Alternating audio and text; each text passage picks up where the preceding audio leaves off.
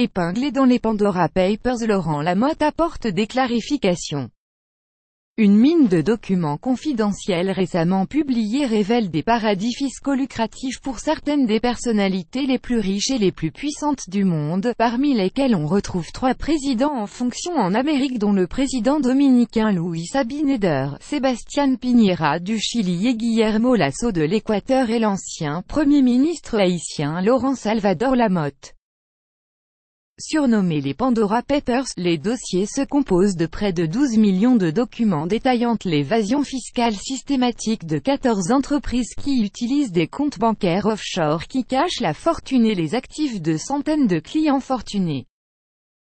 Les dossiers, la plus grande fuite de documents confidentiels jamais enregistrés, ont été compilés et publiés par le Consortium international des journalistes d'investigation, et une coalition mondiale d'organisations médiatiques. En ce qui concerne Laurent Salvador Lamotte, Premier ministre 2012 à 2014, les journalistes ont découvert que l'homme d'affaires s'était dissocié de ses entreprises avant d'entrer au gouvernement. À en croire le Pandora Papers, il est resté actionnaire de certaines sociétés pendant son mandat, comme trois dans les îles Vierges britanniques que Trident Trust a créé entre 2002 et 2008. Le journal LP indique, Lamotte a refusé de répondre aux questions car il s'agissait de questions privées, et a assuré qu'il n'a pas utilisé sa position pour ne promouvoir aucun intérêt commercial.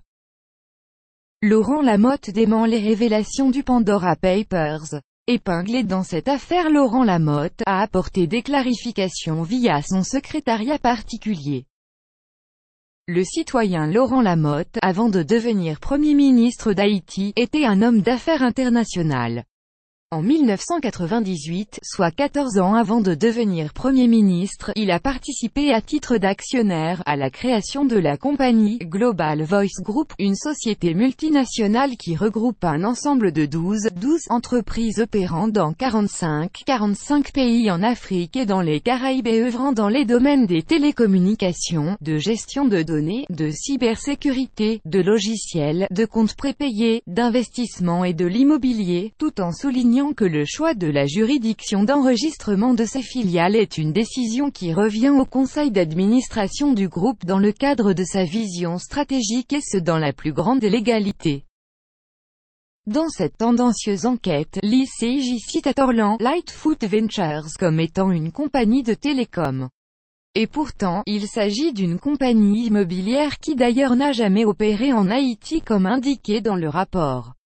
Une grosse erreur qui décrédibilise tout carrément l'enquête.